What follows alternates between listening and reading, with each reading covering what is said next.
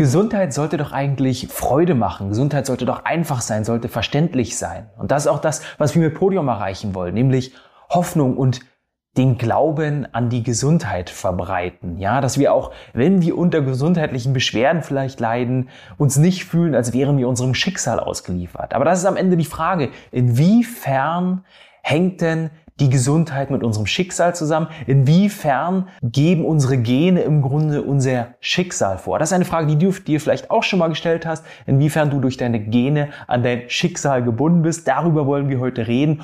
Und am Ende auch damit die Frage beantworten, wie es sein kann, dass einige Menschen wie unser Altkanzler Helmut Schmidt über 100 Jahre alt werden, obwohl sie erwiesenermaßen vielleicht nicht den gesundesten Lebensstil haben, durch Rauchen, durch vielleicht nicht die beste Ernährung, durch krassen Bewegungsmangel, wohingegen Menschen, die eigentlich gar nicht so schlecht leben, gar nicht so einen schlechten Lebensstil haben, unter gesundheitlichen Beschwerden leiden, vielleicht chronische Erkrankungen haben. Wie kann das sein? Das werden wir uns heute anschauen. Los geht's.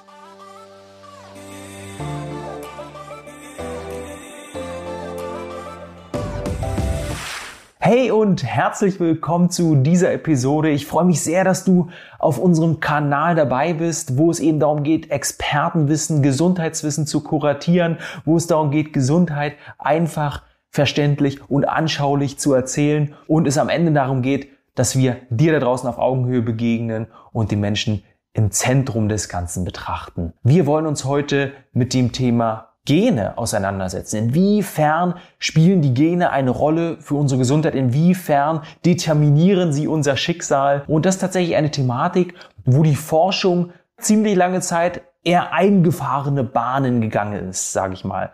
Das bedeutet also, dass wir noch bis Anfang der 2000er in der Wissenschaft ziemlich stark davon ausgegangen sind, dass nur die Gene für unseren Bauplan, für unsere Gesundheit verantwortlich sind und es darüber hinaus nicht wirklich viele andere Faktoren gibt, die auch dabei unterstützen können, dass wir gesund leben, wenn es unsere Gene eben denn nicht vorgeben. Seit einiger Zeit gibt es aber ein starkes Umdenken in der Wissenschaft und man hat verstanden, dass es nicht nur die DNA ist, die unsere Gesundheit bestimmt, sondern dass darüber hinaus auch andere Dinge eine Rolle spielen, die das Zusammenspiel aus Zellen und DNA beeinflussen, also aus den Zellen und unseren Genen. Man ist darauf gekommen, weil man sich bestimmte Fragen gestellt hat. Unter anderem hat man sich ganz einfach die Frage gestellt, hm, wie kann es denn sein, dass eineiige Zwillinge eigentlich komplett genetisch gleiches Material haben, aber dennoch am Ende unterschiedliche Lebenswege nehmen, vielleicht unterschiedliche gesundheitliche Profile haben, am Ende vielleicht auch an unterschiedlichen gesundheitlichen Beschwerden leiden. Wie kann das sein? Man hat zum Beispiel auch äh, Experimente mit Pflanzen gemacht. Man hat sich Pflanzen vorgenommen, die einen sehr, sehr schnellen Entwicklungszyklus haben. Zum Beispiel die Schotenkresse, weil diese eben innerhalb von nur acht Wochen anfängt zu samen und sich weiterzuentwickeln, eben Samen auszuwerfen und hat eine Generation dieser Schotenkresse epigenetisch verändert. Epi bedeutet ähm, zusätzlich, außerdem, also sozusagen zusätzlich zu die Genen noch weitere Informationen, die die Zellen nehmen, um dann am Ende äh, Material, Körpermaterial zu bauen und hat dann festgestellt, dass über 16 weitere Generationen diese Informationen noch weitergegeben wurden. Das heißt, auch hier wieder festgestellt, es können nicht nur die Gene sein, die unser Schicksal, wenn man das Beispiel jetzt mal weiternehmen will, ähm, bestimmen. Das hat zu einem großen Umdenken geführt. Und tatsächlich hat man Anfang der 2000er, also genau genommen 2001, einen ganz, ganz großen Triumph gefeiert, dachte man zumindest lange Zeit. Nämlich man hat das menschliche Genom entschlüsselt. Im Jahr 2001 hat man wirklich geschafft, alle unsere menschlichen Gene zu entschlüsseln, ein bisschen mehr über 25.000 an der Zahl und hat dann gedacht, okay, Mensch, wenn wir jetzt alle Gene entschlüsseln können und wirklich feststellen können, äh, welche Gene Krankheit verursachen, welche Gene ähm, andere Herausforderungen äh, im Bereich der Gesundheit ähm, mit sich bringen, welche Gene vielleicht auch unsere Gesundheit unterstützen können wir die menschliche Gesundheit steuern. Das dachte man zu der Zeit. Was man aber erst äh, kurze Zeit danach herausgefunden hat, ist, dass man im Grunde nur die Noten, wie bei der Musik, ja, im Grunde nur die Noten äh, festgestellt hat und dann äh, die ganze Notenskala sozusagen analysieren konnte und entdecken konnte oder entdeckt hat zu dieser Zeit. Wie aber die einzelnen Dirigenten, also unsere Zellen, diese Noten interpretieren, Das ist die andere Frage. Und daran hatte man zu dieser Zeit noch nicht gedacht, wurde man sich aber dann doch ziemlich schnell darüber bewusst, dass das natürlich auch eine Rolle spielt, ja. Im Grunde sind die Gene nur wie ein Buch, vielleicht wie ein Bauplan, vielleicht wie ein Kochbuch, aber wie es ähm, am Ende interpretiert wird, wie du da draußen äh, das Ganze, das, das Essen, die Mahlzeit dann zubereitest oder wie ich sie zubereite, das sind zweierlei Schuhe. Die Dirigenten interpretieren die Musik am Ende anders, ja. Und am Ende ähm, hat schon ein ziemlich schlauer Forscher vor über 30 Jahren gesagt, dass es am Ende immer ein Zusammenspiel zwischen Genen, Zellen und unserer Umwelt ist. Die Zelle liest die Gene, sie interpretiert sie und sie setzt die dann um, aber eben immer auf andere Art und Weise. Und welche Faktoren spielen dann eine Rolle, wenn wir sagen, okay, es ist eine, ein Zusammenspiel aus Zellen, aus Genen und aus unserer Umwelt. Was bedeutet Umwelt? Ja, die Umwelt bedeutet zum Beispiel unsere Ernährung. Die spielt natürlich ganz, ganz stark damit rein, wie die Epigenetik sich entwickelt. Also chemische Veränderungen sozusagen an die DNA drangehängt werden, sodass manche Gene angeschalten werden und manche Gene ausgeschalten werden. Das heißt, es wird nie der ganze Bauplan gelesen. Ja? Dazu spielt auch die psychische Verfassung, unsere, unsere psychische Konstitution eine ganz, ganz starke Rolle, welche Gene am Ende gelesen werden, wie sie gelesen werden. Das soziale Umfeld spielt eine Rolle, Toxine, Gift in unserer Umwelt, der wir uns ausgesetzt fühlen, spielt eine Rolle und natürlich auch Bewegungsmangel, wenn wir es negativ betrachten wollen, aber eben auch der Sport. Ja, wenn wir kleine Sportmuffel sind, dann ist das vielleicht nicht so gut und die Gene werden, wenn wir ähm, Pech haben, nicht so gut gelesen oder es werden eher die schlechten gelesen, wohingegen wir äh, mit sportlicher Belastung bis zu einem gewissen Limit wirklich unserer Gesundheit etwas Gutes tun können. Jetzt will ich mal drei Beispiele mit auf den Weg geben, die das wirklich richtig, richtig, richtig schön veranschaulichen. Und das erste ist auch ein, ein Beispiel, ähm, wo Forscher, australische Forscher waren es, äh, die sich auch gefragt haben, auch eher so zum Anfang dieser Epoche, wo man eben die Epigenetik untersucht hat, erforscht hat. Diese Forscher aus Australien haben sich gefragt, wie können wir denn uns mal ein Extrembeispiel angucken? Wo findet man Extrembeispiele gerade im Bereich der Tierwelt, wo Epigenetik wirklich ähm, äh, bestimmte Grenzen überstreitet. Ja? Da hat man sich die Honigbiene angeguckt. Die Honigbiene wirst du jetzt denken, was, was hat denn jetzt die Honigbiene mit Genen zu tun?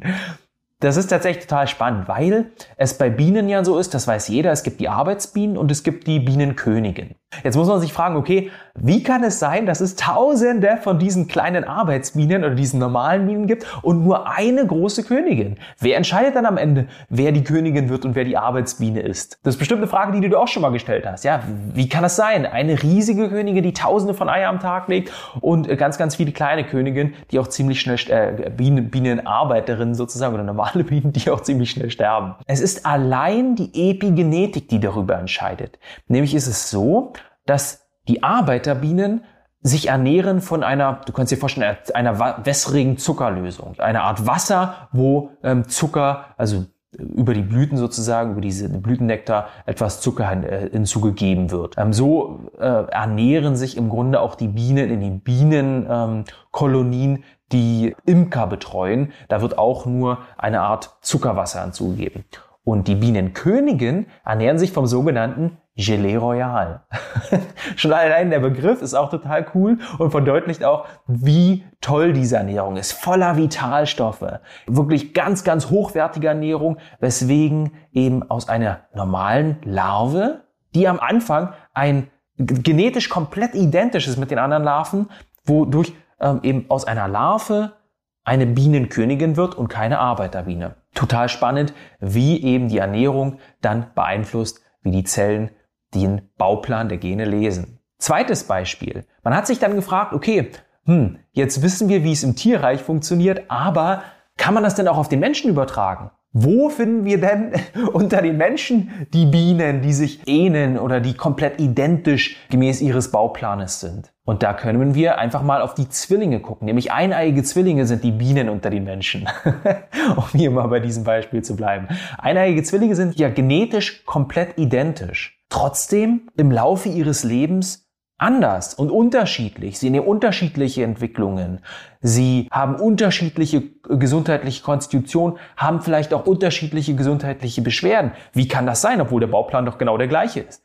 Wieder dieselbe Antwort. Die Gene spielen natürlich eine Rolle, die Epigenetik spielt aber auch eine Rolle. Ja, äh, wie ernährt sich derjenige? Welche psychische Verfassung hat er? Welches soziale Umfeld hat er? Welche toxinische Belastung hat er? Und am Ende spielen natürlich auch Erfahrungen eine Rolle. Ganz, ganz wichtig. Es gibt tolle ähm, Untersuchungen dazu, wo eineiige Zwillinge ziemlich schnell nach der Geburt getrennt wurden, anders aufgewachsen sind. Und ich, ich will es jetzt mal ähm, einfach beispielhaft ähm, aufzeigen. Du musst dir vorstellen, wenn ein Mensch in Los Angeles in einem äh, privilegierten Haushalt mit äh, sehr gut situierten Eltern aufwächst, die eben sehr positiv sind, die viel Geld haben, die ein tolles Haus haben, die ihm eine tolle Ausbildung äh, ermöglichen können, wird er sich natürlich anders entwickeln.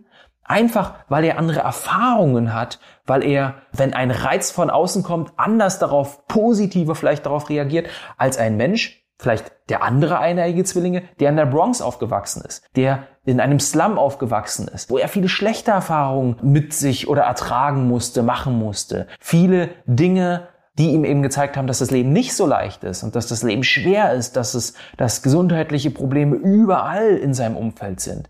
Und dann wird er eben Reize, die von außen kommen, Erfahrungen, die er macht, anders interpretieren, vielleicht negativer interpretieren und schon allein deswegen auch sein Leben auch einen anderen Lauf nehmen. Was bedeutet das? Es bedeutet, dass einerseits die Gene eine Rolle spielen, andererseits die Epigenetik eine Rolle spielt und dazu aber auch die Erfahrungen, die wir machen, eine Rolle spielen. Und da will ich noch ein weiteres Beispiel äh, mit auf den Weg geben. Ähm, das zeigt, dass sich diese Epigenetik, wie ich auch schon bei den Pflanzen geze gezeigt hatte, auch über mehrere Generationen hinweg verbreiten kann und übertragen kann. Das heißt, wenn deine Mutter, dein Vater bestimmte Erfahrungen gemacht hat, ähm, eine bestimmte psychische Verfassung hatte, eine ähm, Ernährung hatte, die vielleicht nicht die beste war, kann es sein, dass sich diese Epigenetik, dass sich eben bestimmte Zellen, die an- und ausgeschaltet wurden, auch bei dir an- oder ausgeschaltet bleiben. Das eben über mehrere Generationen hinweg. Die Gene können tatsächlich bis zu drei Millionen Generationen hinweg identisch bleiben, beziehungsweise übertragen werden. Bei der Epigenetik ist es natürlich nicht so krass, aber trotzdem auch über äh, bestimmte Generationen hinweg. So hat ähm, eine Forscherin ähm, N. Ferguson Smith Kinder untersucht, die von äh, ja, Müttern ausgetragen wurden, die eben den Winter 1944 in den Niederlanden mitgemacht haben. Das war ein Winter, äh, wo die Menschen sehr, sehr unter Hungersnot gelitten haben, weil eben die Niederlande komplett abgeschnitten waren und keine Nahrungsmittel rein und rausgekommen sind und deswegen die Leute auch komplette Probleme hatten, ähm, an Lebensmittel zu kommen.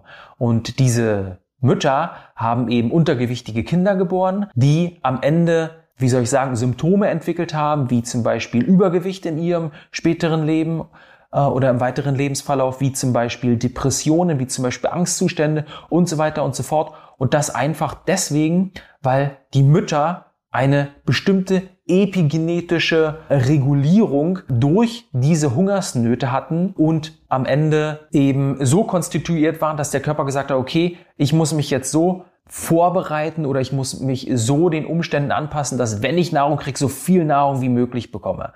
Ja, die Psyche war natürlich angeknackst. Und diese Konstitution haben sich auch auf weitere Generationen, das hat diese Anne Ferguson Smith jedenfalls festgestellt, auch auf weitere Generationen übertragen. Total spannend, oder? Jetzt ist am Ende die Frage, gibt es einen Gendeterminismus oder ist es am Ende lifestyle abhängig? Spielt es eine Rolle, in welcher Umwelt wir uns befinden? Und da kann man ganz klar sagen, natürlich, die Gene spielen eine Rolle. Wir können uns nicht komplett von unseren Genen frei machen und können nicht sagen, ja, ähm, komplett egal, welche Gene wir haben, ähm, die spielen keine Rolle. Nein, man sagt, so um die 25 Prozent sozusagen tragen sie zur Gesundheit bei. Vielleicht auch mal mehr, vielleicht auch mal weniger. Das kann man nicht so genau sagen. Sie spielen auf jeden Fall eine Rolle. Darüber hinaus steht es aber fest, dass die Zellen, dass unsere Körperzellen nicht nur die Gene lesen, sondern eben auch in Interaktion mit der Umwelt gehen und auch unsere Erfahrungen eine ganz, ganz große Rolle spielen. Und da will ich dir ähm, zum Ende dieser Episode mal noch drei Buchempfehlungen beziehungsweise auch per Expertenempfehlungen mitgeben. Ein ganz, ganz toller Experte im Bereich der Epigenetik, auch wie Erfahrungen unsere Gene beeinflussen, ist der Bruce Lipton, der schon in den 1960er Jahren ja das in Frage gestellt hat, dass nur die Gene bestimmen, wie sich unsere Gesundheit gestaltet. Musst du mir vorstellen, 1960er Jahre, 40 Jahre bevor man überhaupt das menschliche ähm, Genom entschlüsselt hat und kurz danach hat man ja dann auch erst die ersten Erkenntnisse im Bereich der Epigenetik sind ja dann erst rausgekommen. Das heißt, schon 40 Jahre vorher hat er das in Frage gestellt und auch in diesem Zeitraum ungefähr die ersten Experimente mit Stammzellen gemacht. Was er nämlich gemacht hat, ist, er hat Stammzellen, also eine Stammzelle, in eine Petrischale gegeben mit einer Nährlösung und hat dann eben ähm, beobachtet, wie die Stammzellen sich ungefähr jede zehn Stunden teilen. Nach zwei, zwei Wochen hatte er also eine ganze Menge Stammzellen, die er untersuchen konnte, hat die in zwei Gruppen aufgeteilt und dann in zwei unterschiedliche Nährlösungen gegeben. In eine, die vielleicht Zucker geprägt war, in eine andere, die ähm, anders geprägt war. Es waren auf jeden Fall sagen wir mal, andere Umwelten, in denen sich die Stammzellen bewegt haben. Und du musst wissen, Stammzellen sind Zellen in unserem Körper, die sich eben, äh, die die Grundlage für unsere Zellstruktur bilden. Das heißt, aus, Sta aus Stammzellen können sich Muskelzellen bilden, aus Stammzellen können sich auch Knochenzellen bilden, Herzzellen, Leberzellen etc. etc. Was er festgestellt hat, ist total spannend. Er hat nämlich festgestellt, dass je nachdem, welche Lösung er den Stammzellen gibt, welche Lebensmittel, welche Vitalstoffe er den Stammzellen gibt, je nachdem, wie, wie sie sich ernähren, ähm, so passiert dann auch, wie sie sich weiterentwickeln. Das heißt, einige Stammzellen sind am Ende Knochenzellen geworden, andere, ähm, die sich wieder in einer anderen Lösung befunden haben, haben sich zu Muskelzellen weiterentwickelt. Was auch wieder zeigt, wie die Ernährung bzw. unsere Umwelt wirklich einen großen Einfluss darauf hat, wie die Gene am Ende gelesen werden. Die zweite Empfehlung ist der Dr. Ben Lynch, der ein Buch geschrieben hat, Schmutzige Gene, Dirty Genes auf Englisch, das wurde schon ins Deutsche übersetzt,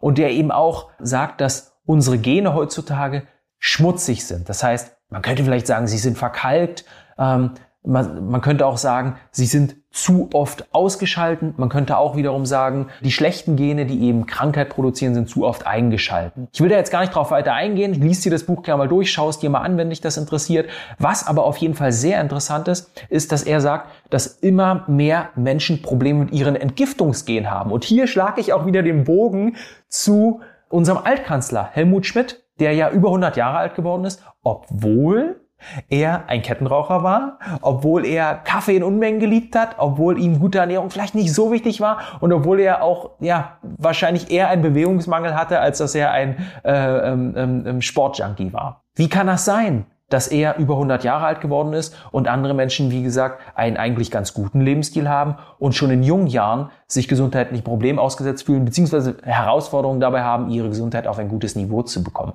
Und das hängt, wie gesagt, immer öfter damit zusammen, dass unsere Entgiftungsgene nicht so funktionieren, wie sie funktionieren, dass Helmut Schmidt eben ein sehr, sehr guter Entgifter war, kein Problem hatte zu rauchen, viel Kaffee zu trinken, wohin andere Menschen ähm, nicht so gut entgiften können und dabei Probleme haben. Und ich will dir einen tollen Interviewausschnitt mit einem Experten mit auf den Weg geben, das ich schon vor einigen Monaten geführt hat, nämlich mit dem, und das ist auch die dritte Expertenempfehlung, mit dem Jan Kielmann geführt habe.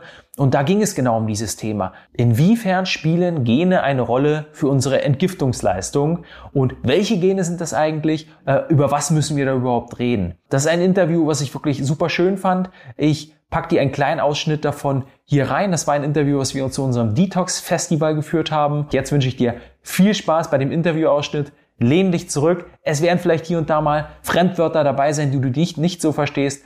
Aber nicht schlimm. Ich glaube, du kannst trotzdem viel aus dem Interview mitnehmen. Ich wünsche dir viel Spaß dabei. Ja, das ist fast schon tragisch. Also es gibt wirklich ähm, massive Unterschiede in der Entgiftungsfähigkeit des Körpers. Es gibt da bestimmte Gene, also ein Beispiel ist zum Beispiel PON1, sagen wir mal. Das ist ein relativ unbekanntes Gen. Und die Hauptaufgabe dieses Genes ist eigentlich die Cholesteroltransporte. Also man hört ja immer von den Ärzten, LDL ähm, ist schlecht und HDL ist gut. Erstmal geht es nicht um Cholesterol, sondern um Transporter. Und äh, zweitens ist das LDL das Cholesterin, was von der Leber in die Gewebe transportiert wird, um diese Gewebe zu schützen. Ja? Und das HDL, da kommt es wieder zurück zur Leber und wird dann aus dem Körper entgiftet. Und dieses PON1, die Hauptaufgabe ist eigentlich, diese Transporter vor oxidativen Schaden zu schützen, also vor Schaden zu schützen und damit auch die Blutgefäße. Nebenjob den es mehr oder weniger zufällig hat, ist ähm, Pestizide zu entgiften, und zwar Organophosphate. Was versteht man denn unter Epigenetik? Was genau äh, können sich die Leute darunter vorstellen? Ja, also wenn man die Genetik als die grundlegende Basis ansieht, die sich vielleicht erstmal nicht so sehr ändert im Laufe des Lebens. Sagen wir mal, ich nehme mal als Beispiel hier meine Stromkabel. Also die Genetik sind sozusagen meine Lampenkabel. Ich weiß nicht, ob ihr die Glühbirne hinter mir seht. Sieht man. Und die Genetik, das sind sozusagen die Schalter. Also angenommen, ich hätte jetzt nicht nur einen Lichtschalter, in dem ich die Lampe an- oder ausschalten kann, sondern die Epigenetik ist halt super kompliziert. Es gibt äh, Millionen Stromkabel sozusagen oder Tausende auf jeden Fall. Und die Epigenetik schaltet eben Gene an oder aus. Also wenn du das mal, was ist ein gutes Beispiel? Ein Embryo ist ein gutes Beispiel. Also wir haben ja praktisch von der Geburt bis zum Tod die gleichen Gene und auch in jeder Zelle die gleichen Gene. Aber die eine Zelle merkt, okay, ich werde eine Gehirnzelle, die andere merkt, oh, ich werde eine Hand, die dritte merkt, oh, ich werde ein Arm, die vierte sagt, okay, ich mache mal die Haare. Also das ist natürlich alles total organisiert, aber es sind immer die gleichen Gene, nur dass da eben andere Programme an- und ausgeschaltet werden die ganze Zeit. Das ist wie ein Konzert, das ist sehr kompliziert, deswegen wissen wir auch noch nicht alles drüber, aber wir sind dabei, das zu recherchieren. Wahnsinn, wahnsinnig spannend. Ähm, und dann lass uns auch gleich mal äh, über die die Stufe reden, die davor kommt, die du ja schon angesprochen hast, nämlich die Gene. Äh, was und wo finden wir denn Gene?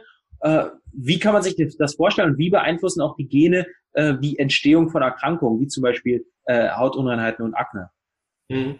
Also erstmal könnte man ganz einfach sagen, Gene sind ein Informationsspeicher. Also die sitzen in unseren Zellen drin. Wir haben ungefähr, wir schätzen zehn in Deutschland ist das ein bisschen anders. Ne? Hier sind es 10 Trillionen. Ich glaube, in Deutschland wären es vielleicht 10 Billionen Zellen oder so. Mhm. Und da sitzen in jeder Zelle im Zellkern sitzt, die DNA. Und ähm, die DNA hat praktisch alle Informationen gespeichert darüber, wie so eine Zelle funktionieren kann. Jetzt denken die Leute, ach, Zelle, Biologie, das ist alles ganz einfach. Aber wenn wir jetzt Zeit hätten, ein Filmchen zu gucken, darüber, wie die Wissenschaftler sich vorstellen, wie eine Zelle wirklich funktioniert, dann würden dir wahrscheinlich die Haare vom Kopf fallen, weil es ist so unglaublich.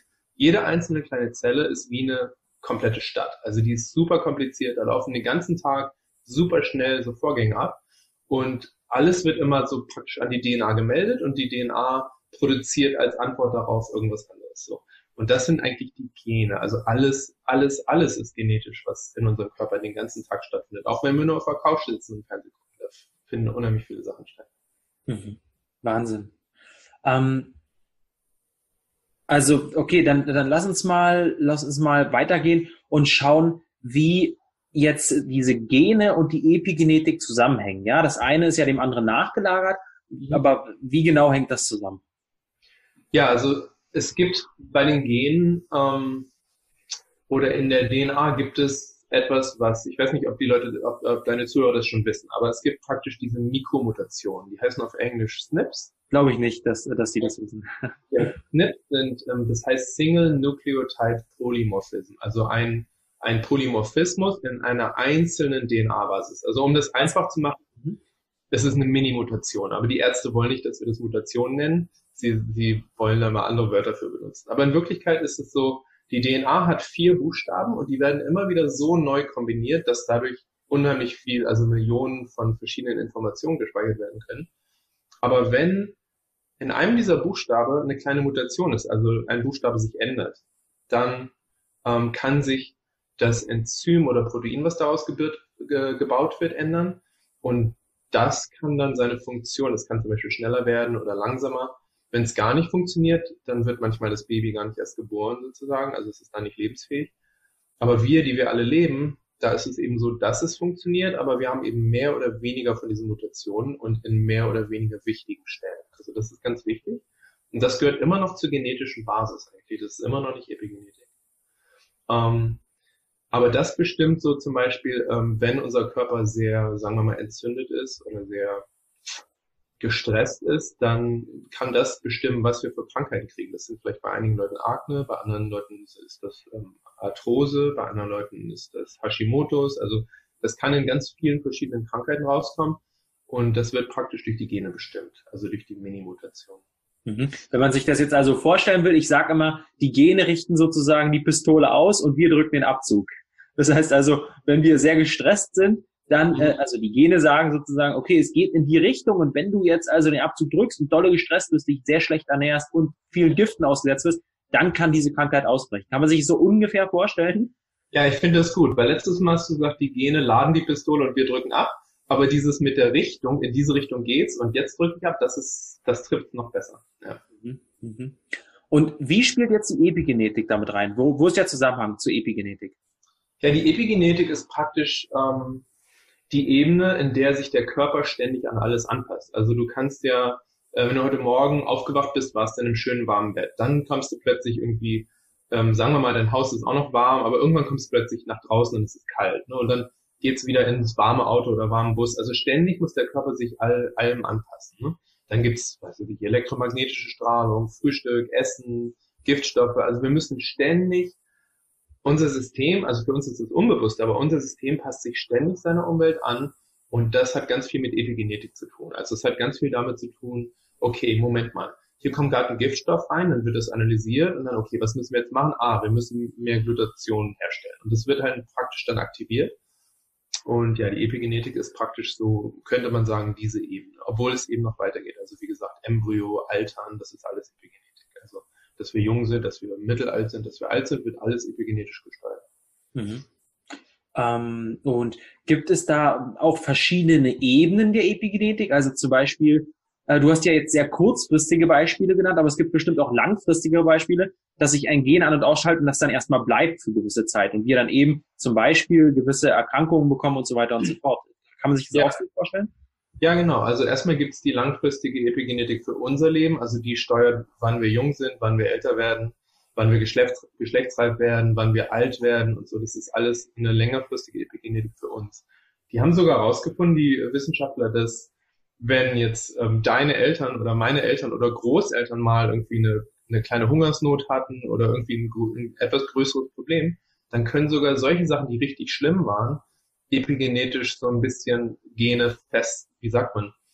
Das ist so wie, wie wenn du eine Wunde hast und hast dann, wir nennen das Scar Tissue. Also du, du hast eine Operation oder brichst dir irgendwas und plötzlich wird das so falsch gebunden und falsch wieder repariert. Und das kann so ein bisschen so bleiben. So ähnlich kann das auch in der Epigenetik bleiben.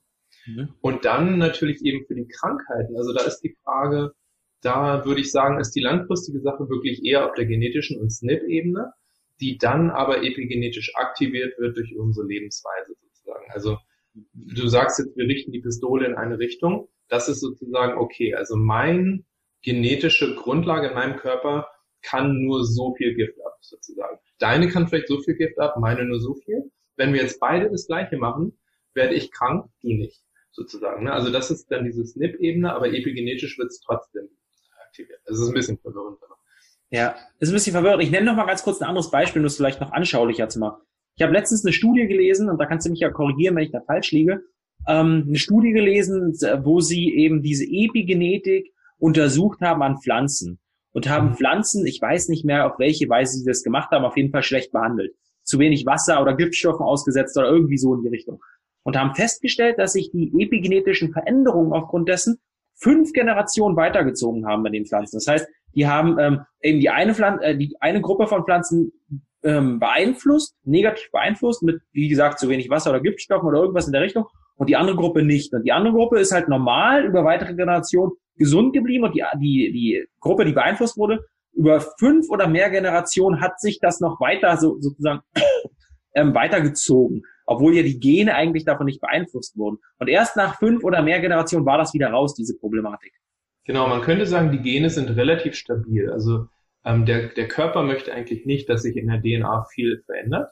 Die müssen eigentlich stabil bleiben. Deswegen siehst du so ein bisschen aus wie dein Vater, aber auch halt wie deine Mutter und so weiter. Also das wird dann weitergegeben an deine Kinder und so weiter. Es bleibt relativ stabil. Da gibt es mal ganz kleine Änderungen ab und zu, aber es wäre ein bisschen zu unflexibel, wenn alles immer so stabil bleiben würde und wir könnten uns dann nicht unserer Umwelt wirklich anpassen. Ich meine, wir Menschen, wir können am Äquator leben oder wir können in der Antarktis leben. Also Antarktis nicht, aber Arktis. Ne? Und deswegen brauchen wir anpassungsfähige Mechanismen und das ist die Epigenetik. Und die kann dann auch weitergegeben werden. Das ist dann sowas wie, diese Pflanze bereitet ihre Kinder darauf vor, dass sie jetzt in der trockenen Umgebung überleben müssen. So, ich hoffe, dieser Interviewausschnitt hat dir nochmal ein paar mehr Informationen, ein bisschen mehr Inspiration auch zu diesem Thema Genetik, Epigenetik gegeben, hat dir gezeigt, dass wir leider nicht alle die gleiche Entgiftungsleistung haben, wir aber an unserer Entgiftungsleistung arbeiten können und hat dir vor allem auch nochmal gezeigt, was es überhaupt bedeutet. Was bedeutet Entgiftung? Was sind die Phasen der Entgiftung und welche Rolle spielen unsere Gene dabei? Wenn dir das gefallen hat und wenn du was mitnehmen konntest, wenn du was dazugelernt hast, dann tu mir doch einen Gefallen und gib uns eine Bewertung in iTunes, folge unserem Kanal, weil das wird uns helfen, noch mehr Menschen zu erreichen. Du weißt, der Algorithmus äh, braucht das, braucht diese Information. Von daher, ja, freue ich mich, wenn du uns eine Bewertung gibst und ein paar liebe Worte schreibst, uns vielleicht auch schreibst, was wir noch verbessern können oder auch schreibst, wenn das Ganze dir nicht gefallen hat. Total easy. Wir sind hier offen für jedes Feedback. Ja, wünsche dir in diesem Sinne einen schönen Tag und freue mich, wenn du auch wieder beim nächsten Mal dabei bist. Bleib gesund, dein Philipp.